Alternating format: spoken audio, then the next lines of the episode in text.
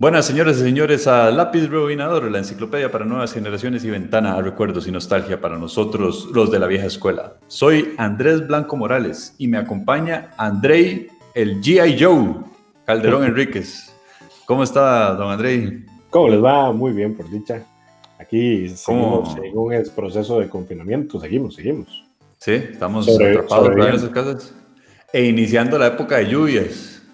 Así es, así es. Y con, y con ellas la aparición de los abejones. Entre muchos otros elementos extraños, como por ejemplo las abuelitas. Las abuelitas.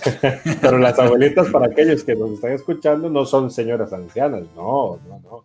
Son como hormigas voladoras, son termitas. Sí. Ya empieza la época de los bichos y, los zancudos y, y, todos metidos en la casa, decía tonto, vamos a ver cómo nos va Exacto. estas plagas. Pero bueno, vamos a dar inicio a nuestro programa de lápiz rebobinador. Esta, en el episodio de hoy les tenemos un tema donde vamos a hablar de los juguetes, aquellos juguetes con los que crecimos desde niños, niños, niños, hasta donde nos dé el tiempo y si no hacemos una segunda parte posteriormente. Antes de iniciar, les recordamos nuestras redes sociales. Pueden buscarnos en Facebook y Twitter como Candanga Studios y en Instagram como fm.candanga y nuestra página web www.candanga.fm y nos pueden escuchar en varios servicios, eh, servicios y clientes como Spotify, Google Podcast, Apple Podcast, YouTube, eh, Evox. Eh, ¿Cómo se llama este otro que solo escucha un programa? Buscándonos como Candanga Studio y les recordamos nuestro otro programa de misterios, intrigas, curiosidades que se llama A very well, Mr. Joe. Y nos dejen sus comentarios, siempre eh, su retroalimentación es importante para nosotros. Antes de iniciar, vamos a hacer nuestra micro sección que es nueva, que se llama Bots. Así que, Andrei, cuénteme alguna comida que extraña porque ya no la hacen o, que, que, usted decía, pucha, qué rico era comer eso de niño, pero ya a estas edades, por, por la salud no la puedo comer o por la razón que sea. Una comida que extraña. Bueno, yo tengo dos comidas y las dos son similares porque tienen que ver con gelatina. A ver. Resulta que antes, cuando nosotros hacíamos paseos de familia y nos íbamos por el lado de la provincia de Punta Arenas y luego teníamos que retornar a la capital de San José, a veces hacía mi papá una ruta que pasaba por San Ramón y había un restaurante, que no sé si usted alguna vez pasó, que se llamaba La Colina. Y en ese restaurante vendían una gelatina de colores que era eh, como un tipo de, de flan en, la parte de abajo y otras gelatinas ácidas de color en la parte de arriba. Y siempre, y siempre nosotros la pedíamos y esa en especial de ahí era increíble. Bueno, cerraron el restaurante y obviamente ya no existe la gelatina de colores ni tampoco la colina. Entonces, ese, ese, esa comida era increíble. Y luego también en los supermercados, de hecho, precisamente vendían lo que se llamaba gelatina tricolor. Entonces, ¿qué era? Que era una preparación, que era un único sobre, pero quién sabe qué aditamentos tenía, que cuando uno lo fabricaba, o sea, uno la, preparaba, le echaba agua caliente, lo que sea, quedaba de tres colores. Entonces, si era de, de, fresa, entonces quedaba como tres tonalidades de fresa y también tres consistencias diferentes. Ah, sí, y, esto no me acuerdo. Interesante. Y no existe. Qué triste, muy qué triste que ya no existe. En el caso mío, yo no sé si usted se acuerda, porque no me acuerdo la marca, yo nada más sé que uno iba a la pulpería y lo compraba. Y eran unos limones de plástico que adentro traían azúcar saborizada a limón. Eso era todo, no era la gran gracia.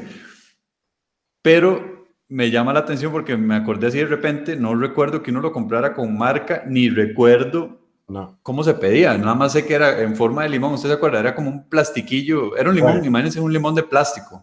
Esto nos lleva a que el confinamiento suyo viene desde hace muchísimo tiempo atrás, porque eso lo siguen vendiendo. ah, sí. Bueno, eh. Bueno, pero de hecho ya ha mutado, ya no solamente hay limones, hay, por ejemplo, en forma de fresas y sabe a fresa, en forma de uvas y saben la uva. Ah, pues sí, ah. pero realmente, realmente en, en, almacenes más grandes, ya no tanto en las pulperías, aunque hay pulperías, o sea, que son pequeños eh, abastecedores o pequeños supermercados de esquina aquí en el país, por aquellos de los que nos están escuchando en otros países, eh, y lo siguen vendiendo. En efecto, no tienen marca, quién sabe quién lo estará produciendo, eso de fijo viene de China o quién sabe de dónde. Eh, y, y, me imagino que no debe ser nada nutritivo el contenido de azúcar saborizada. Y es que es azúcar. azúcar comiendo azúcar. Exacto. Y, y, para fiestas todavía en las piñatas todavía en esos almacenes grandes donde se compra por kilo y ese tipo de cosas, eh, todavía venden como, como elementos para las piñatas, por ejemplo. Y vienen, y vienen esos, los, los, las, frutas de plástico. eso, eso, exactamente, las frutas de Qué curioso. Besos, sí, yo no, hace tiempo no, no los veo. no sé cómo se llaman, no sé cómo es que realmente la gente pide, eh, deme un limón de plástico con azúcar, o sea. sí, sí. No sé. sí. Sí, pero me llamaba mucho la atención en esa época. Y evidentemente, aunque supiera que existen, no lo comería ahora tampoco. Es una bomba de azúcar. Obvio. Evita, evita el azúcar y salva tu vida. bueno, muchas gracias. Y la gente, si nos quiere contar comidas que extraña y, o, si, o, si, escucha cosas extrañas de nosotros, como este limón de plástico, cuéntenos en redes sociales. Pero bueno, vamos a entrar en tema, don Andrei, y vamos a empezar a hablar de los juguetes con los que jugamos cuando niños. Para que sepan, no vamos a incluir en este programa videojuegos. Correcto. Para eso estaremos hablando en otro programa solamente de los videojuegos de antes. Entonces, para enfocarnos solamente en, en, juegos físicos, los que jugamos de niños.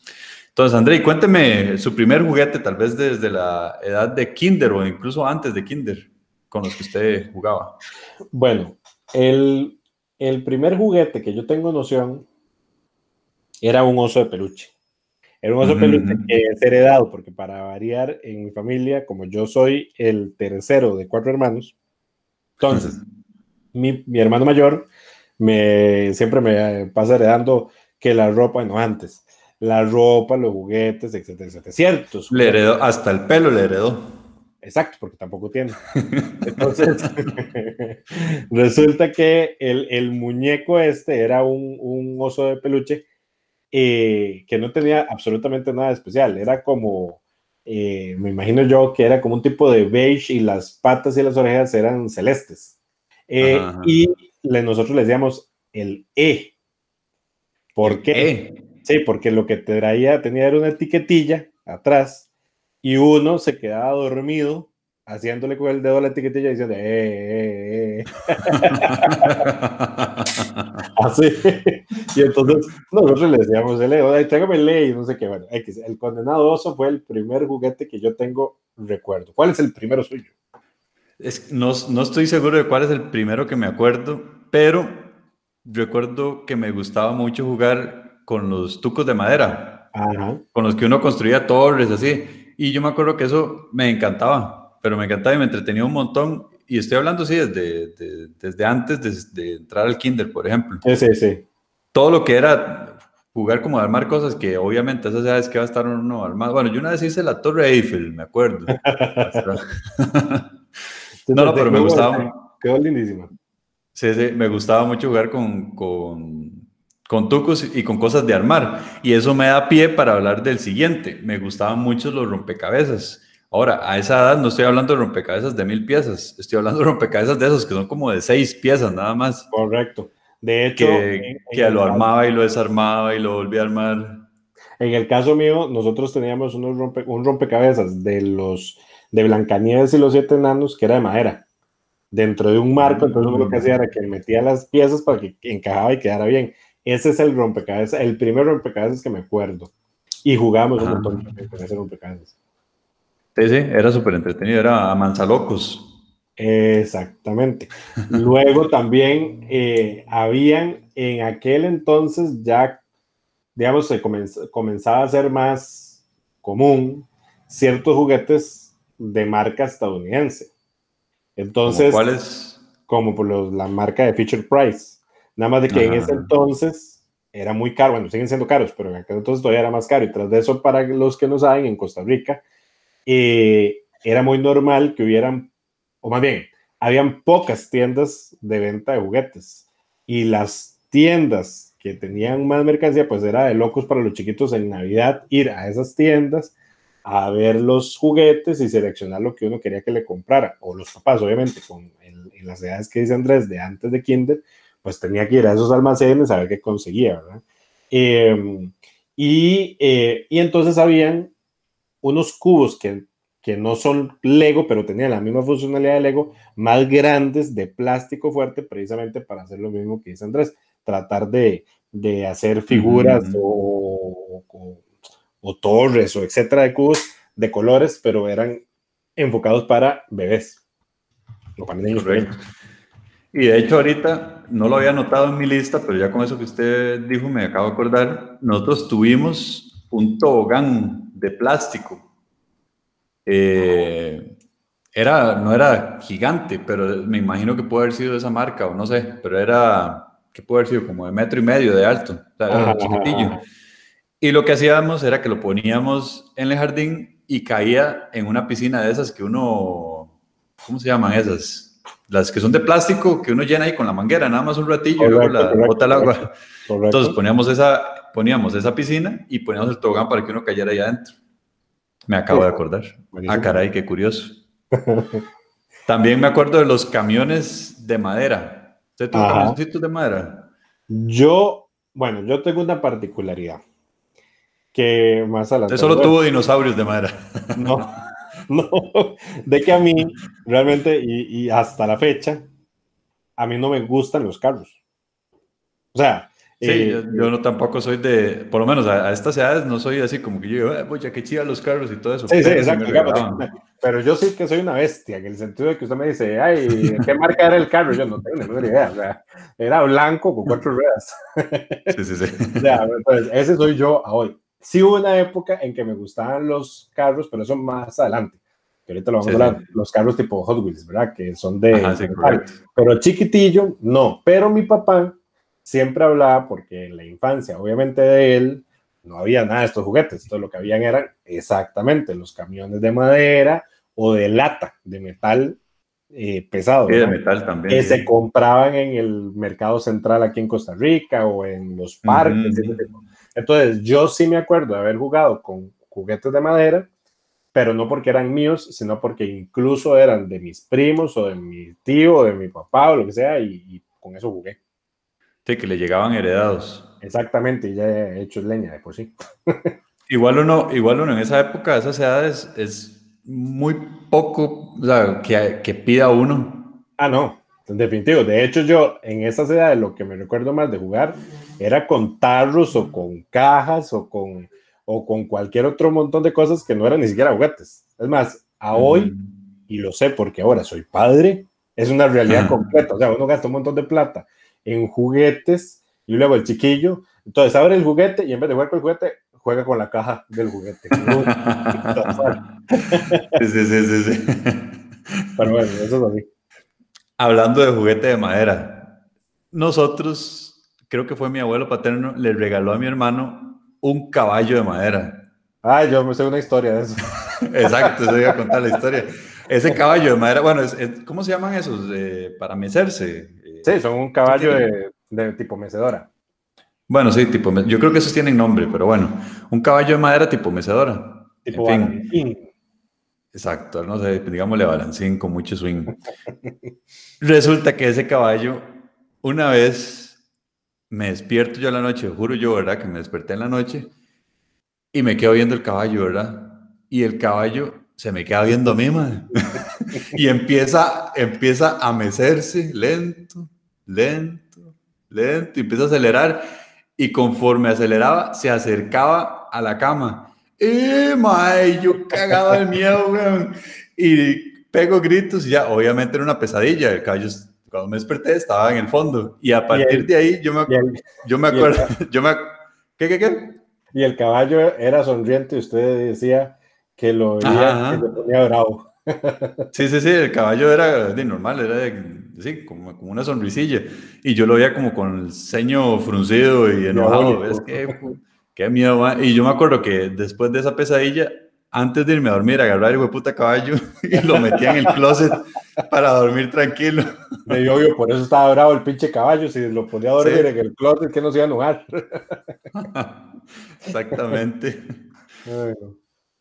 Pero bueno, ¿qué otro juguete tiene usted? Eh, de escalofriante. no, escalofriantes todavía en esa época no tengo. Em, eh, digamos, e, el tema es de que propios, propios, bueno, también tengo una particularidad, que yo en la época de infante era demasiado desastroso. Entonces yo, a mí no me duraba nada, ningún juguete, porque yo lo rompía todo.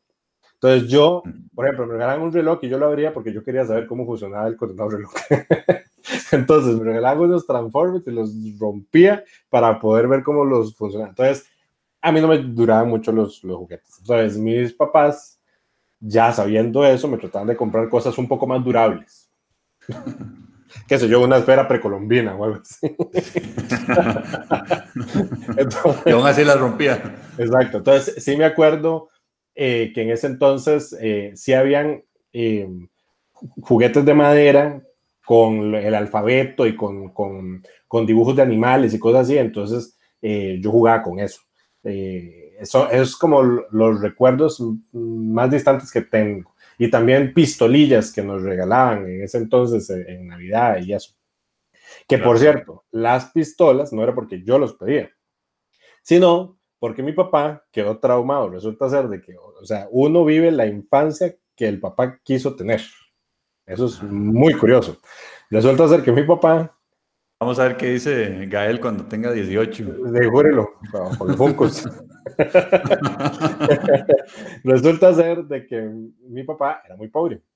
Y entonces, en aquel entonces, eh, yo creo que ya en un capítulo anterior habíamos hablado algo del, del, cine, donde habían casas que no tenían televisor. Entonces, digamos, en el, en el barrio donde ellos estaban, pagaban cinco colones o no sé qué para ver por la ventana de la casa, que sí tenía televisor, el televisor. O sea, entonces, él en ese entonces veían las películas de vaqueros y ellos querían tener eh, pistolas de vaquero eh, con así metálicas. entonces, obviamente, como él nunca las pudo tener y cuando las tuvo se las robaron, entonces, ¿qué fue lo primero que nos regaló a, a Eric y a mí? Unas pistolas. Y de vaqueros, a que uno no le gustaban ni las pistolas, ni nunca me han gustado los vaqueros, ni nada de eso. Entonces, me acuerdo de, también de jugar con eso. Curioso. Nos movemos de época. Sí. Ok, entonces entramos a, a, kinder y primaria, digamos, en la escuela. Ok. ¿Qué recuerda de esa época? Porque ya ahí, ya ahí en esa época ya ahora sí empezaba uno más a pedir juguetes. Sí, ahí vamos a ver nosotros yo creo que vivimos en una época muy interesante, muy chiva de nuestra, digamos, de, de la... Generacional. De generacional en la vida mercadotecnia. ¿Por qué? Porque fue precisamente en la explosión de las grandes compañías de entretenimiento que utilizaban los juguetes para enganchar a los chiquillos para ver y comprar sus productos. Entonces, eh, era muy común que, se, que salían series de dibujos animados, que era lo que uno pasaba viendo todo el día, y que inmediatamente salía una empresa como Mattel generando la línea de juguetes de esa serie. Entonces uno quería tener los bichos que salían en esa serie. Entonces, lo no, y, en muchos, y en muchos casos era al revés. Salía el juguete y luego la serie. Para lograr, para lograr la venta de los juguetes sacaban las series, como en el caso de lo que me imagino que va a decir hasta ahorita. Sí, o sea, digamos, ah, yo me acuerdo, primero que nada, de, los muñecos, ¿verdad? Entonces, ¿de qué? De un montón de, series. Los muñecos de He-Man, los muñecos de las tortugas ninja, de los de Star Wars, los G.I. Joe, ¿verdad? Que con eso comenzamos el programa. Eh, eh, y, y, los Transformers. O sea, esos, eran, esos eran los, los muñecos que, que habían, obviamente, para, para nosotros y al mismo tiempo, eh, para las niñas, por decirlo así, eh, estaban las Barbie. Entonces, tanto los Willas querían tener los personajes de acción como las chiquitas pasaban yendo a la Universal, que es una tienda muy famosa aquí en Costa Rica, a comprar las Barbie. Tras de eso, había una fulana que se vestía de Barbie, de la Barbie del turno, para que las abuelas se tomaran fotos con la Barbie y obviamente los, los papás diciendo, pucha, ya voy a tener que pagar 14 mil pesos para comprar una Barbie. Sí, sí, eran caras las Barbies. Y de hecho los, esos muñecos también eran caros. Yo no, yo no, yo solo tuve Tortugas Ninja como un par y Transformers, pero G.I. Joe's, Thundercats y He-Man no tuve, pero jugaba mucho con G.I. Joe's en la casa de mi madrina, que el hijo eh, tenía un montón de G.I. Joe's. Entonces ahí hacíamos toda una trama de una película de los G.I. Joe's tirándose por mecates y no sé qué. Era bastante entretenido.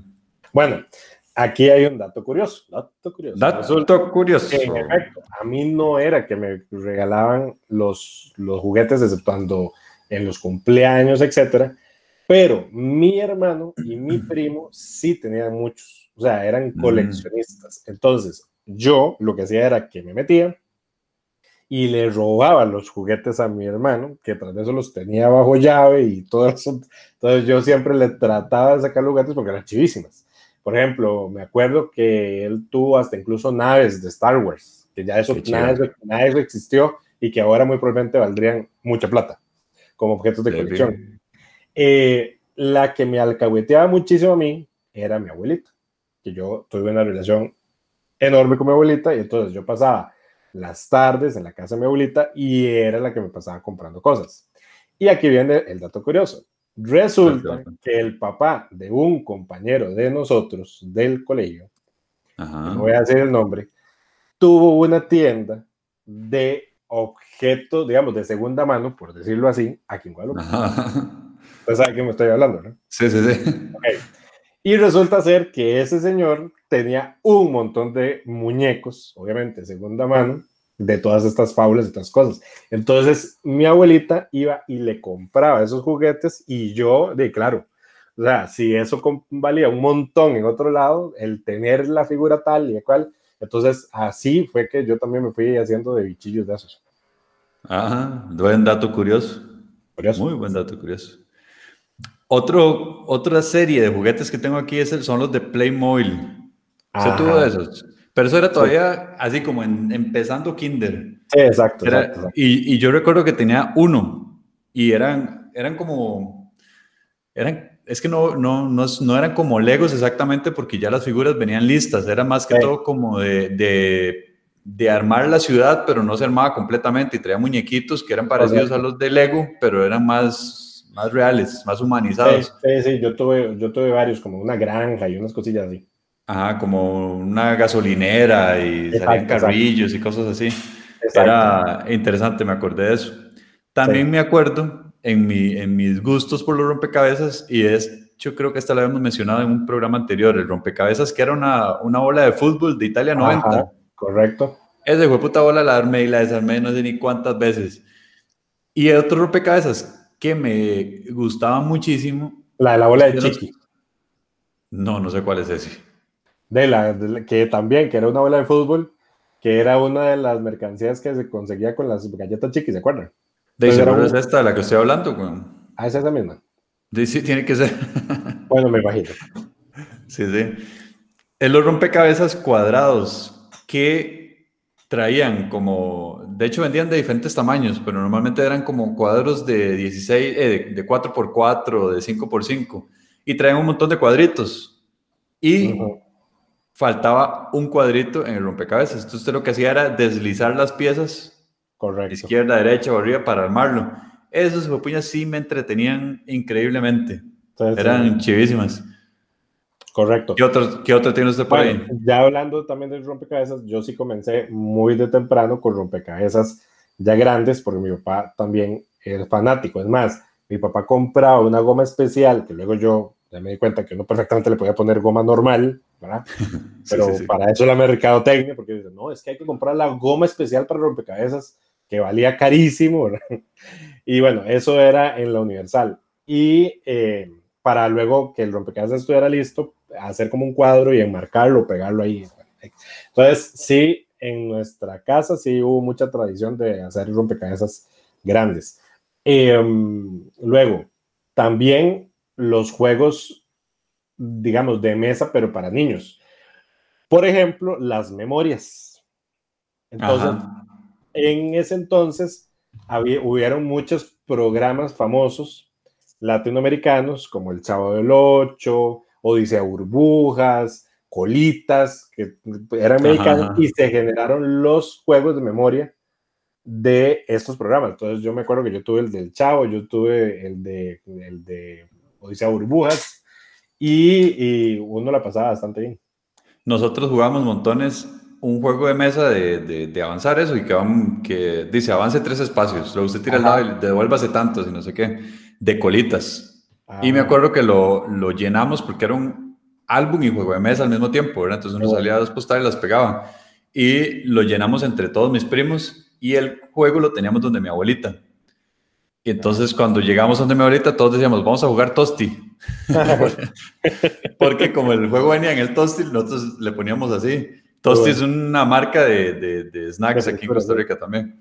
Entonces, así era como le llamamos. Entonces, de hecho, el último en jugarlo fue mi hermano, que es de los menores de, de todos los primos, y siempre iba donde mi abuelita a jugar Tosti. Bueno, ¿y dónde me, deja, dónde me deja usted el bingo de animales? sí. Resulta ser de que no sé de qué marca habrá sido, pero en una época aquí todo el mundo tenía un bingo que era donde lo que, donde lo que aparecían eran solo animales entonces animales de la selva, y me acuerdo que en el colegio de nosotros, cuando se hacían, eh, vamos a ver, de forma periódica, a mitades de año, los julios, se organizaba un bingo para recolectar fondos para el colegio.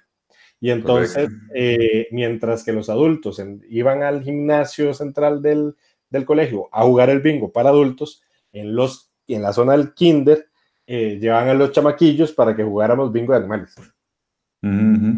Vea, yo soy, creo que la persona más salada que existe en el mundo.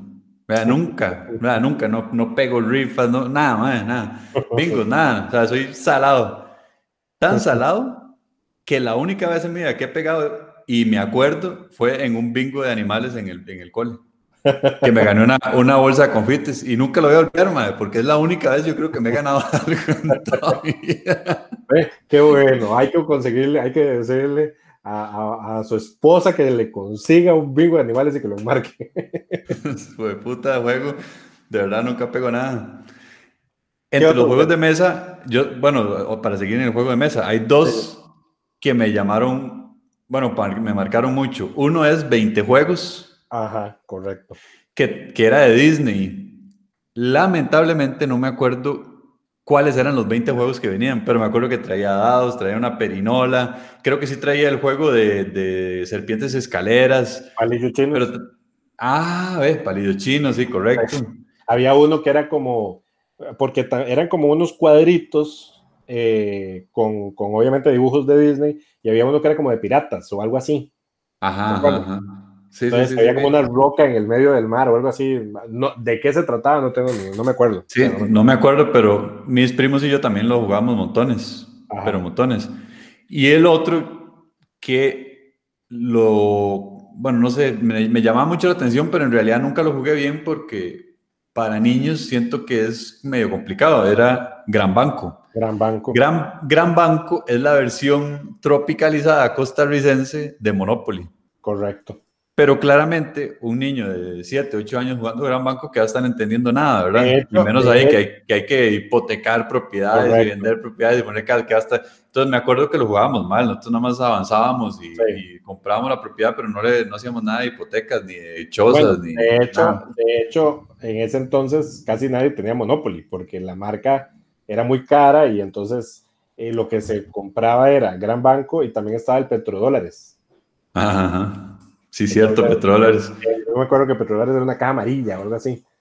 Pero Petrodólares, es que la particularidad de Gran Banco es que sí es tico. Sí, sí es tico. De hecho, decía Avenida Escazú y... Ajá, ajá. Venía la Escazú, venía Punta Arenas y cada uno ahí con su precio y todo. Pero Petrodólares me parece que sí era internacional, ¿cierto? Correcto, correcto. Sí. Sí, sí, sí.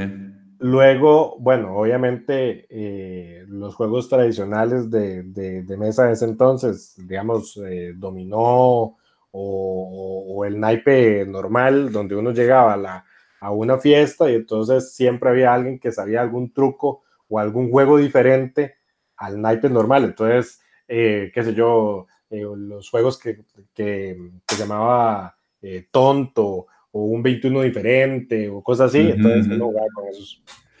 Sí, correcto. Ahora que dice de naipes, con mi abuela materna, mi, mi abuelita Marina, con ella jugábamos montones naipe y jugábamos, ella nos enseñó a jugar, bueno, nosotros le decimos rom, pero creo que internacionalmente se le llama romy. Eh, y jugamos mucho a As 2 3 y jugamos uno que mi abuelita le decía que se llamaba burra tapada. que usted me pregunta las reglas y la verdad no me acuerdo, pero me acuerdo que jugamos con ella burra tapada con los naipes, que me acordé yo de era. Y con mi otra abuelita, mi abuelita Carmen, jugaba un montón tablero y era, pero buenísima. Bueno, o yo chapísima, pero siempre, madre, siempre me ganaba, era, era demasiado buena. Y bueno, y mi, abuela Marina también era buenísima jugando naipes también, de hecho. Eran ambas un par de jugadoras. Sí, sí. Y entre las cosas que me gustaba a mí jugar con los naipes, no solo era jugar los, juegos de esos normales con reglas, sino que era hacer construir casas de naipe. ¿Usted alguna vez se entretuvo haciendo eso? Sí, sí, pero yo sí siempre fue malísimo. Eh, me imagino, porque usted tiene un pulso de doctor, dijo. Exactamente, yo, yo para el, tema de construcción siempre sido bien malo, bien malo. Sí, y ahora que usted saca los dominos, pues sí, me gustaba jugar dominó, pero lo que más me gustaba era hacer las, la caída de dominos. Exactamente. Eh, ¿Cómo se llamará eso? ¿Eso tendrá nombre? Sí, claro que sí, se llama caída de dominos. Ah, bueno, sí, sí, sí. Bueno, y me acuerdo que una vez mis papás me regalaron un set de dominós, pero eso sí no venían con números. Es, era un set específico para hacer eso, para empujarlos y que se ah, cayeran. Y traía así como, no sé, casi que 500 chinchillos de dominós. Entonces yo me entretenía haciéndolos larguísimos y a ver qué tan largo lo podía llevar. Era sumamente entretenido. Bueno, ¿y dónde me eh, deja las canicas? Ay, ve, yo sé, ve. ¿Qué nosotros, en, nosotros en Costa Rica también le decimos bolinchas. Las bolinchas de vidrio. exacto, que en otros países se llamaban canicas. Aquí en el país habían digamos, dos tipos de, canicas, que eran las canicas de vidrio, ¿verdad? Y de hecho, al día de hoy todavía siguen vendiendo en unas mallitas. Entonces uno coleccionaba y en teoría, si uno se ponía a jugar con los amigos, uno le podía ganar las canicas al otro. Y había unas... Sí, sí, eso era apostado. Exacto, y había unas canicotas chivísimas. Eh, había unas grandísimas que eran una asociada, porque esas sí le pegaban a todo. Y la versión más antigua, digamos, de las canicas son los chumicos. Que los chumicos son como de. Como de Eso suena como a leyenda costarricense. Sí, sí, sí. Amigos del ¿Cuál le sale, cuál le sale, exacto, cuál le sale el chomico? Eh, o, más cacao. O más cacao. Bueno, esos chumicos son precisamente eh, como otro tipo de bolincha, pero de otro material. Y, mm. eh, y bueno, sí, de hecho yo me acuerdo que nosotros en, en la escuela jugamos muchas veces canicas a ganar Claro, y de verdad había unas chivísimas, porque como eran de vidrio, eran transparentes y adentro traían, quién sabe cómo lo hacían, ¿verdad? Colores, que rojo y que eh, era chivísima. Y rebotaban montones, porque yo me acuerdo que varias veces intenté quebrarlas para, según yo, ver qué era lo que tenían adentro. Y no, pues cuando tiraba uno contra el piso, salía disparado para arriba. exacto, exacto. ¿Qué más? ¿Qué más te acordás? Yo tengo algo que estoy 100% seguro que para nadie más fue juguete. Pero mi abuelo paterno, mi abuelo paterno, mi abuelo Roberto, fumaba montones. Pero bueno, dejando de lado la parte de la fumada, como fumaba tanto, tenía un montón de, de cajetillas de fósforos. Y nunca las botaba, las tenía siempre como en una bolsa o en cajas. Entonces, cuando íbamos a la casa de mis abuelitos, nosotros jugábamos con las cajas de los fósforos vacías. Entonces jugamos como de, dispararnos, digamos, porque uno metía la caja en la boca y soplaba, entonces salía la cajilla de adentro, volando. ¿Y de qué hacíamos... ¿Y qué? Y de quemar a gente. No, no, sí, sí, ya lo veo que es medio piromaníaco, que por cierto, no, para pero kinético. sí, pero kinético. Para aquellos que quieran escuchar, pueden eh, ir a nuestro programa, hermano, eh, Everywhere Mr. Joe, donde tenemos un capítulo sobre piroquinesis y fuegos eh, instantáneos. no, pero los, los, los, obviamente estaban vacías. Ah, Entonces hacíamos torres y jugábamos con eso. Qué curioso. Pero me acuerdo que me entretenía mucho. ¿Qué tiene por ahí? ¿Y dónde me deja usted los Biomaster? Ah, bueno, le voy a decir una cosa, empezando por lo que usted acaba de decir. Yo toda la vida le dije, es más, yo le decía, no sé, yo creo que le decía Videomaster, pero no se llaman Videomasters. ¿Cómo se, se llaman? Viewmaster. Ah, View, View de vista. Ajá, Viewmaster, así es como se llaman en realidad. Pero, pero nosotros le decíamos Videomaster. Ajá. Sí, sí, sí. ¿Qué, era, ¿Qué eran los Videomasters? Bueno, eso era un aparatillo que uno lo ponía como si fueran unas gafas eh, con las manos, tenía una palanquita para uno poder ir pasando microfilminas y realmente lo que se vendían eran unas ruedas que lo que tenían era un sinnúmero ahí como 20 microfilminas que cuando uno lo metía y lo insertaba en el aparato, uno en los lentes, uno podía verlo de cerca. Entonces, uno, las, las, esas rueditas lo que contaban eran historias, por lo general eran fábulas o películas en, miniatura, obviamente, que es un remaster. Creo que a veces hasta venían acompañadas de LPs.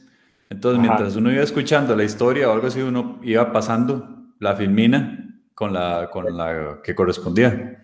Correcto, correcto. También hubo un Viewmaster más moderno que sacaron después que no ocupaba ser puesto en la cara, sino que usted era como, como un foco usted ponía el disco ahí y usted lo apuntaba contra la pared y era como un proyector de los de antes. Al final de cuentas era eso, un proyector, eh, pero era orientado para niños. A ver, eso sí, yo no me acuerdo.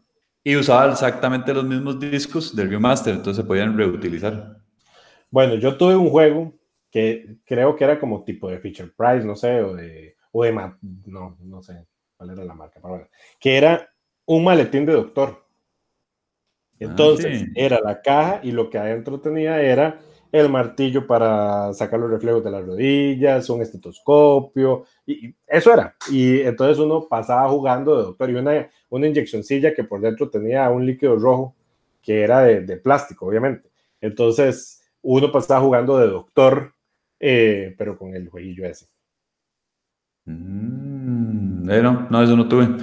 Lo que sí tuve que ya lo medio hablamos, fueron los carros, los carritos, de los que uno empujaba en el piso.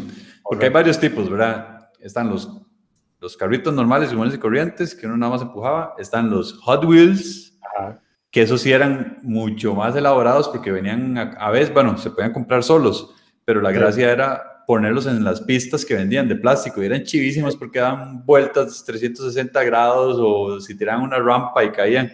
Había unos incluso chivísimas que cambiaban de color.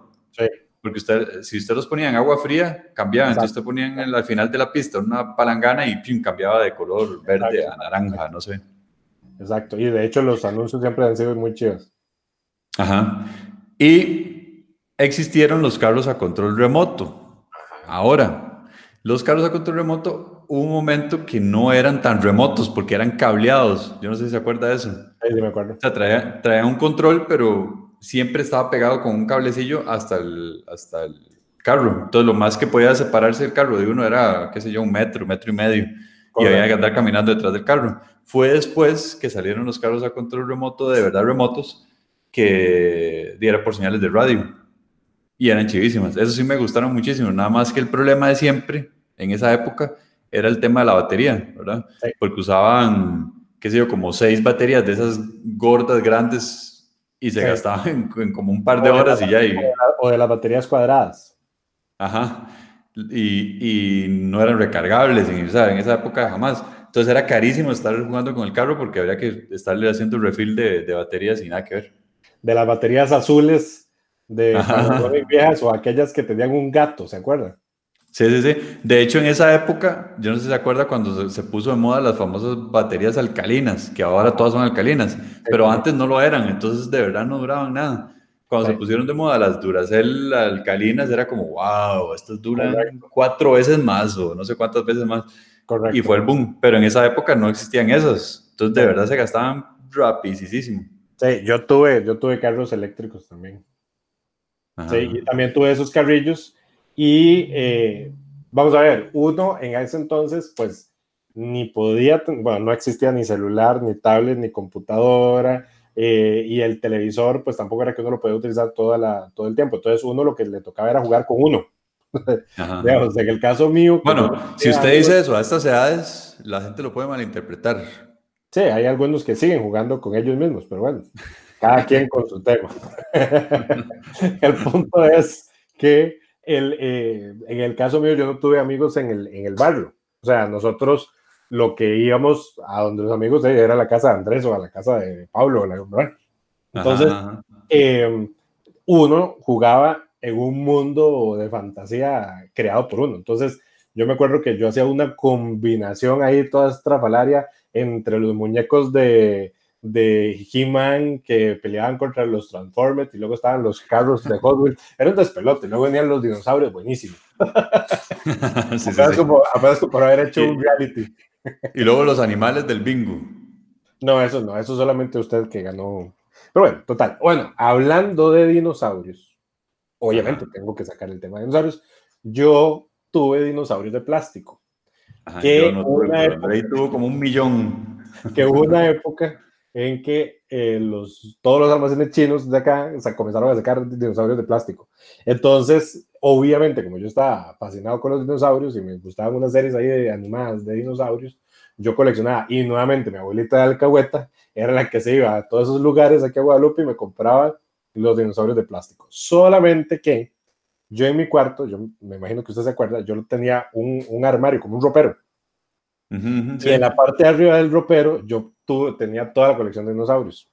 Sí, yo me acuerdo. ¿Qué pasa? Que mi hermano, cuando se enojaba porque yo, bueno, obviamente con justa razón, pero cuando yo entraba sin permiso al cuarto, entonces él se daba cuenta y venía y lo primero que hacía era que agarraba uno de esos bichos que entonces eran de plástico duro, ¿verdad? Y me agarraba a dinosaurios. y yo terminaba sí, con los dinosaurios. Pero bueno. esos eran duros. Sí, no, eran durísimos. Que, lo diga mi jupa. que lo diga mi cabeza. Pero bueno. Ahora que, usted mencionó, ahora que usted mencionó las pistolas de su papá de vaqueros y no sé qué. Sí. ¿Usted se acuerda unas pistolas que vendían que traían como cartuchos de pólvora? Ah, sí, sí, sí. Oiga, ¿qué hijo de salvas. Sí, qué hijo de puta juguete más bélicamente peligroso. O sea, por dicha, bueno, yo no sé, yo creo que están prohibidos ahora, ¿verdad? No tengo ni idea. Se siguen vendiendo. Pero esos, esos eran, o sea, usted las veía y parecían pistolas de verdad. Sí, sí. eran, iguales, iguales. Y uno les, ajá, y uno metía unos cartuchillos de plástico que traían pólvora y entonces sonaban pa, pa, cuando disparaba. Y la gente encantada con eso, me decía, tonto. Mi abuelito Tenía una. Además, yo todavía tengo las pistolillas. Todavía yo tengo la pistolilla. Eh, no sé si servirá todavía, pero. Y entonces tenía una y cada tanto tiempo le encantaba hacer diabluras. Entonces, qué sé yo, estábamos nosotros ahí comiendo y de repente aparecía con la pistola y ¡pa! Y todo el mundo muerto de susto. ¿Qué otro tiene por ahí? Los Slinky. Eso no sé. Ah, bueno, cuéntame, parece me acuerdo. Ah, que son los resortes, que son unos resortes de plástico que venden que, el resorte va de resorteando. Como bajando las escaleras. sí, exacto, como bajando las escaleras. Entonces, eso, a lo que tengo entendido, se llaman slinkies. Pero, obviamente, en ese entonces yo no sé cómo se llamaban, resortes, punto. Pero eran de colores eh, fosforescentes, todavía venden. De hecho, le acabo de comprar uno a Gael, que es mío. Y eh, y entonces era un vacilón porque precisamente uno lo que hacía era tirarlos por las escaleras para ver cómo se iba haciendo el, resorte. Y se jodían rapidísimo. Sí, rapidísimo.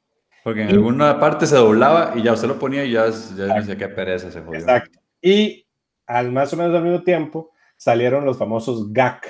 ¿Qué eran los GAC? Ah, los GAC eran, bueno, bueno, primero voy a explicar qué eran. Era como una baba de plástico eh, pero era extremadamente flexible. Entonces usted lo, lo podía estirar, estirar, estirar y estirar, estirar, y era pegajoso, eh, no manchaba, eh, por lo menos, pero era entretenido hacer, y era como acuoso. De verdad no sé qué material será eso, pero era muy peculiar. era, era curioso por eso, porque cuando usted lo veía en la cajilla parecía líquido, pero usted lo tocaba y ya era como, como más sólido y se podía estirar montones y era súper entretenido. Y ahora colores y un montón de Ajá, a eso es lo que quería llegar. Entonces, eso es lo que era, pero empezaron a vender de diferentes, eh, olores y colores. y habían olores al propio hediondísimos. Pero hediondísimos. De hecho, esos chunches eran de Nickelodeon.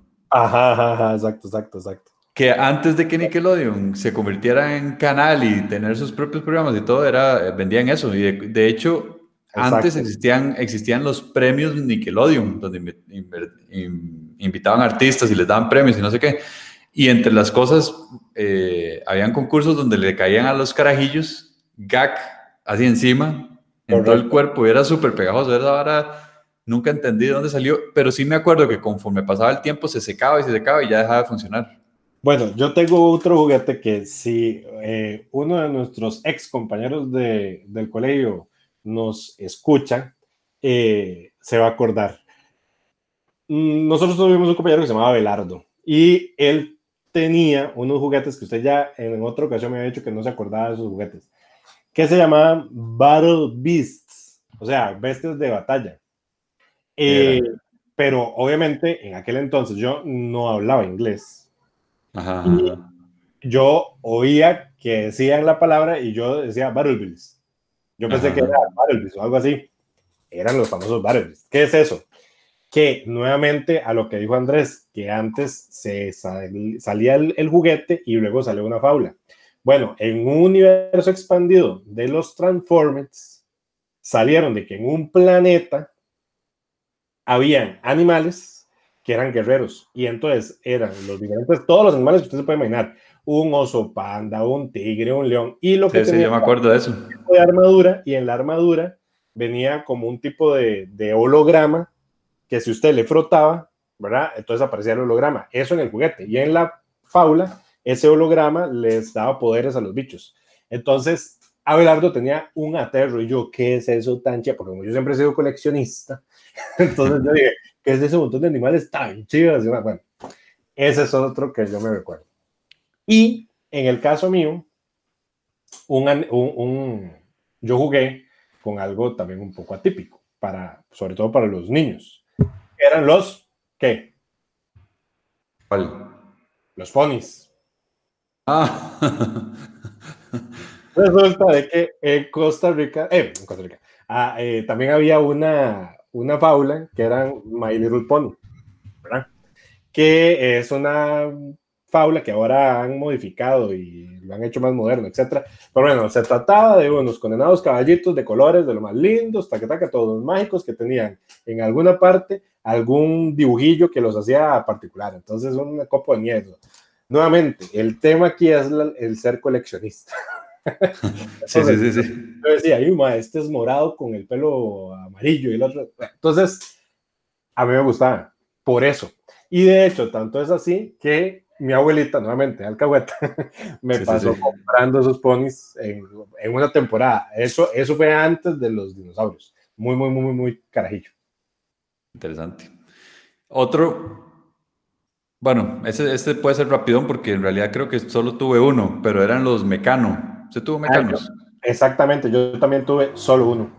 Sí, esos eran eh, tractores o camiones o así que venían desarmados, venían con piezas de metal, con tornillos, con tuercas y venían con las herramientas para que uno ah, los armara. Sí, sí, sí. Eh, normalmente creo que yo tuve de un tractor, yo no me acuerdo de qué tuve, yo creo que era para hacer varias figuras, pero sí. Y de hecho, nuevamente, a mí no me llamaban tanto la atención, pero a mi papá le encantaba. Entonces decía, oye, hay que comprarle un mecano. Y yo, pucha, y yo con la... Creo que eran caros, creo que eran caros. Y claro, es que ahora pongámonos a pensar, si todos eran de metal de verdad, pesadísimo y todo, desde fijo tenía que ser caro. Hablando de armar, hablemos de los Legos. Claro. Los Legos en mi vida fueron importantísimos porque, bueno, también eran sumamente caros. Casi siempre eh, era que me regalaban alguno de cumpleaños o en Navidad. Y lo que hacíamos es que, bueno, y de hecho a veces me regalaban el Lego en la Navidad y en la misma noche lo armaban y ahí lo terminaba. Pero mi hermano y yo, después de que los armábamos, los volvíamos a desarmar y metíamos todos, todos los Legos en una bolsa de basura. Entonces, después en las tardes ya eh, nos poníamos a inventar cosas que armar. Entonces sacamos esa bolsa de basura que era gigante, llena de Legos. Entonces la tirábamos en el piso del cuarto y nos poníamos a armar e inventar cosas. terminábamos, desarmábamos y la volvíamos a guardar en la bolsa de basura. Y en esas pasábamos todo el tiempo jugando. Sí, sí, sí, sí. sí. Nada más que en la época donde eh, pues éramos más pequeños, eh, pues de verdad era difícil tener de esos Legos chivísimos. Es que antes habían Legos de, bueno, todavía hay Legos chivísimos, de barcos pirata y de todo eso. Los Legos que nosotros nos regalaban eran los chiquititos. Pero ya más adelante, me acuerdo que a mi hermano sí le regalaron una vez un Lego de un castillo que era grande. Y yo, uy, madre, que esa hora tan chiva. que tenía, que tenía un fantasma, ¿se acuerdan? Y, eh, y, de hecho usted tuvo otro, que creo que usted no se acuerda, que era de Robin Hood. Eh, sí, es ese, es ese que le dieron a mi hermano. Ah, bueno, bueno, exactamente. Sí, sí, sí, sí. Sí, sí, sí, esa era chivísima. Sí, sí yo Pero luego definitivamente me llamaba muchísimo la atención. Sí, sí, sí, sí. Em, ¿Qué otra cosa te acuerdas? Me acuerdo, y, ahí va a estar incluido usted también, eh, en un momento, no sé por qué, nos regalaron un, juego de química. ya con solo la risa. no sé, y traía como experimentos, hay un folletillo, no sé qué. Y ahí, aquí voy a contar la travesura. Una vez en la casa de Andrei, yo creo que usted tuvo uno. O sea, no, no fue que yo, tuve, mío. usted tuvo uno. Además, yo creo que ambos tuvimos varios, porque nos, eh, eh, de hecho, y eso es, eso es un muy buen regalo, ese tipo de, de, juguetes didácticos, ¿verdad? Entonces, yo creo que usted tuvo uno, y de hecho yo tuve como dos eh, diferentes. es que no me acuerdo, pero sí me acuerdo. O sea, el punto es que un día, en una tarde, yo, yo iba mucho a la casa de Andrés después del colegio, ahí en las tardes. Dijimos, hagamos experimento. y saca, y saca André una, una cuchara y le empezamos a echar químicos y químicos y químicos y prendemos un encendedor y nosotros quemando ahí quién sabe qué carajos, ¿verdad? Nunca, es más, no, no, no, en el momento no supe ni lo que estábamos echando, entonces no, mucho No, es más, me acuerdo que habían como unas carajadillas como, como azules, ¿se acuerda? Sí, sí, unos cristales azules, sí, cierto. Cristales azules, pero nosotros no sabíamos inglés y menos términos químicos. O sea, ¿qué estábamos haciendo ahí? No tengo ni idea. Nosotros mezclábamos todo y, le prendíamos fuego y nosotros, sí, madre, cómo salen burbujas arriba. Qué caballos, ¿sabes? Solo falta que nosotros estuviéramos ahí fumados. A lo mejor es por eso que somos así. Puede ser que por eso hicimos este programa, de hecho. A lo mejor. ¿Cuánto tiene? Eh, ok. Después, también me acuerdo de que de mi hermano tenía un tipo de, ¿cómo me parece? Como una base lunar. Entonces, era como con un módulo ahí de luna, etcétera, y tenía como un, como decir, eh, un mapa celeste de, de, la superficie de la luna. Entonces, uno lo que jugaba era que uno iba a colonizar la luna y uno ponía casas y ponía unas carajas ahí en la luna. Eso yo lo jugué eh, mucho tiempo hasta que eh, mm. misteriosamente se rompió. Eh, después, ¿qué otra cosa? De, ah, bueno, también yo tuve un telescopio. Yo también tuve telescopio. Lamentablemente, es que es tortero y, y también no lo arreglamos. Me acuerdo que me regalaron el telescopio chivísimo y no sé qué. En la ciudad costaba más usarlo, ¿verdad? Entonces, una vez fuimos a la playa y en lo que nos fuimos, me acuerdo que abrimos una de las tapillas y se cayó un lente y se quebró. Ah. Entonces, tenía, los telescopios tienen varios lentes, ¿verdad? Y sí, obviamente se quiebra uno y ya no sirve, entonces decíamos, no, ya. Y, o sea, en realidad nunca lo pude usar como se tuvo que haber usado. Fue una huevazón. Sí, sí, sí, sí, sí. Pero siempre me ha eh, llamado mucho la atención eso. De hecho, he pensado hasta comprar un telescopio ahorita porque sería chivísimo. Sí, obviamente los telescopios de antes eran más como de juguete. Ajá, ajá. Que de hecho yo también de juguete tuve un cazamariposas y el kit de cazamariposas. sí, Entonces me iba con André Gutiérrez a, conseguir mariposas y luego yo las coleccionaba. y ese hormiguero. Y ese hormiguero, exactamente. Voy a decir dos que son parecidones en cuanto a lo que representan. Yoyo y trompo. Sí, el yoyo me gustaba, me gustaba más jugar con yoyo que con el trompo, porque con el trompo era bien, bien tuerca yo para lanzarlo.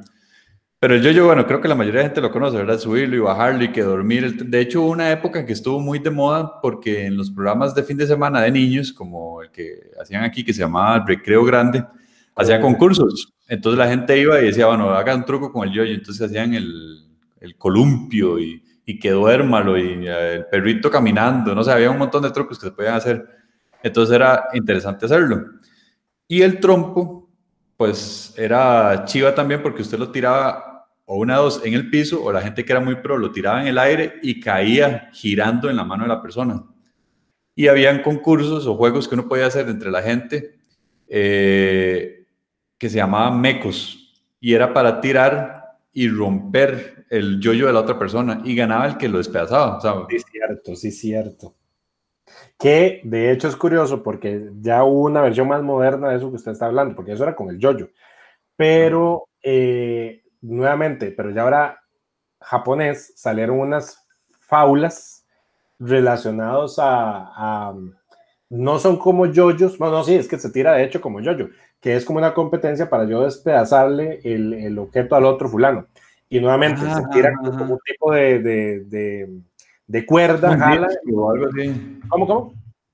Es como de disco. Ese, sí, yo lo he visto, sí, sí, sí. Exacto, exacto, exacto.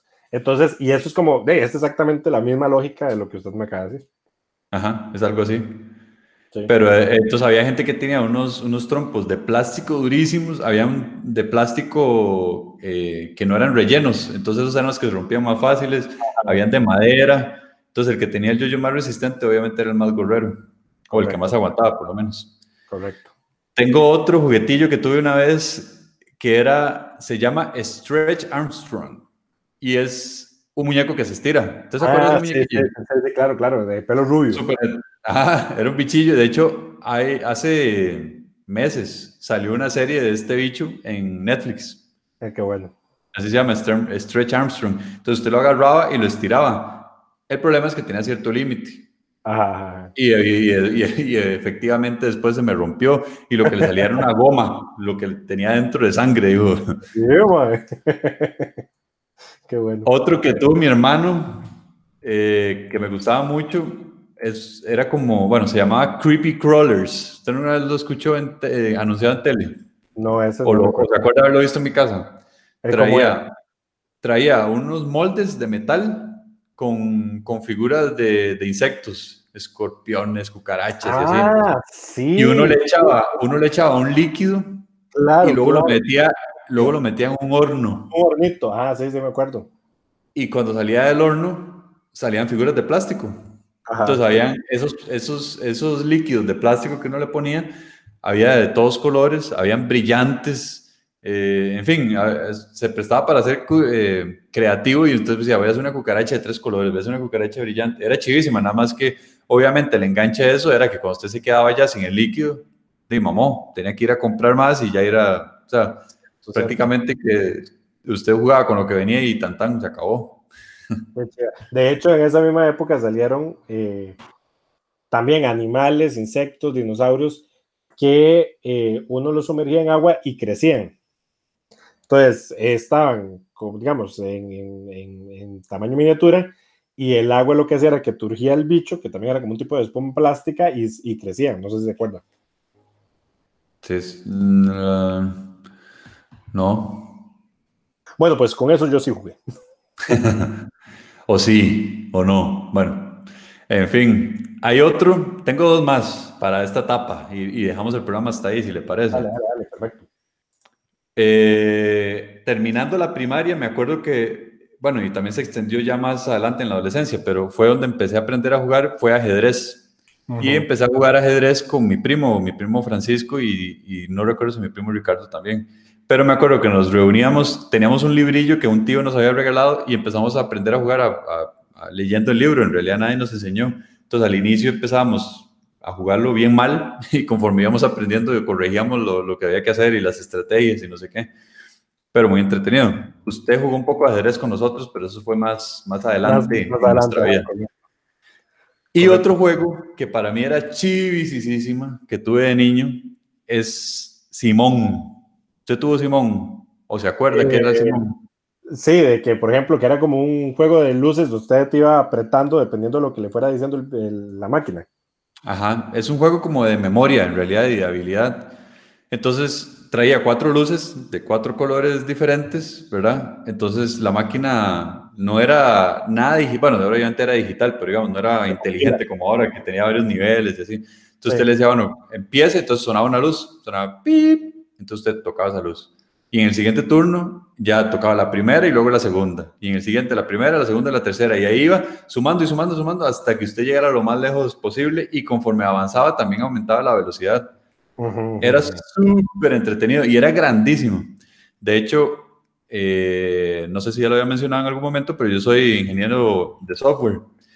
Y entre mis primeras tareas programadas que hice en la U fue programar un Simón, yo me acuerdo. Qué bueno. Porque me gustaba muchísimo. Qué bueno. Eh, ¿Usted tiene algún otro para.? No, yo creo que para, esta etapa podemos finalizar y, y, creo que vamos a tener que generar un segundo capítulo para ver lo que son juguetes y juegos de la adolescencia y de la adultez. Eh, correctamente. Pero para, bueno, para terminar, Andrei, le tengo una pregunta. De todos los que hablamos ahorita, de todos, ¿con cuál de esos usted diría que chiva jugarlo en este momento? No, o sea, no, no devolverse a ser niño y jugarlo, sino que a esta edad, en este presente, decir que chiva tenerlo y jugarlo en este momento. Y pucha, eh, yo creo que podría ser un buen Lego. Un buen Lego, un buen Lego sí, es bastante interesante. Yo creo que, que, en este momento un buen Lego, ya así grande y todo, sería bastante entretenido. A mí me gustaría muchísimo el Simón. Sí. Era demasiado entretenido. De hecho, yo creo que hay apps para eso en el celular, pero es que físicamente era chivísima también. ahora, creo que hay, ahora creo que hay unas versiones, como usted dice, más modernas, más inteligentes, que agregan música y otras caradas del Simón. Eh, probablemente. Bastante por Toys para, para averiguar. Es que estamos en cuarentena, entonces no puedo salir. Pero bueno, damas y caballeros, muchas gracias por escucharnos. Cuéntenos cuáles son sus juguetes favoritos de la infancia, cuáles se nos olvidó o, cosas curiosas, así como que tal vez no eran juguetes y con lo que ustedes jugaron. Y les recordamos nuestras redes sociales, escúchenos, bueno, síganos en Facebook y en Twitter como Candanga Studios y en Instagram nos pueden, nos pueden buscar como fm.candanga y en nuestra web www.candanga.fm. Muchísimas gracias por estar aquí, don André, y verás cómo le agradezco. No, no, el agradecido soy yo. Ah, bueno. bueno, nos estamos escuchando. Hasta la próxima. Hasta la próxima.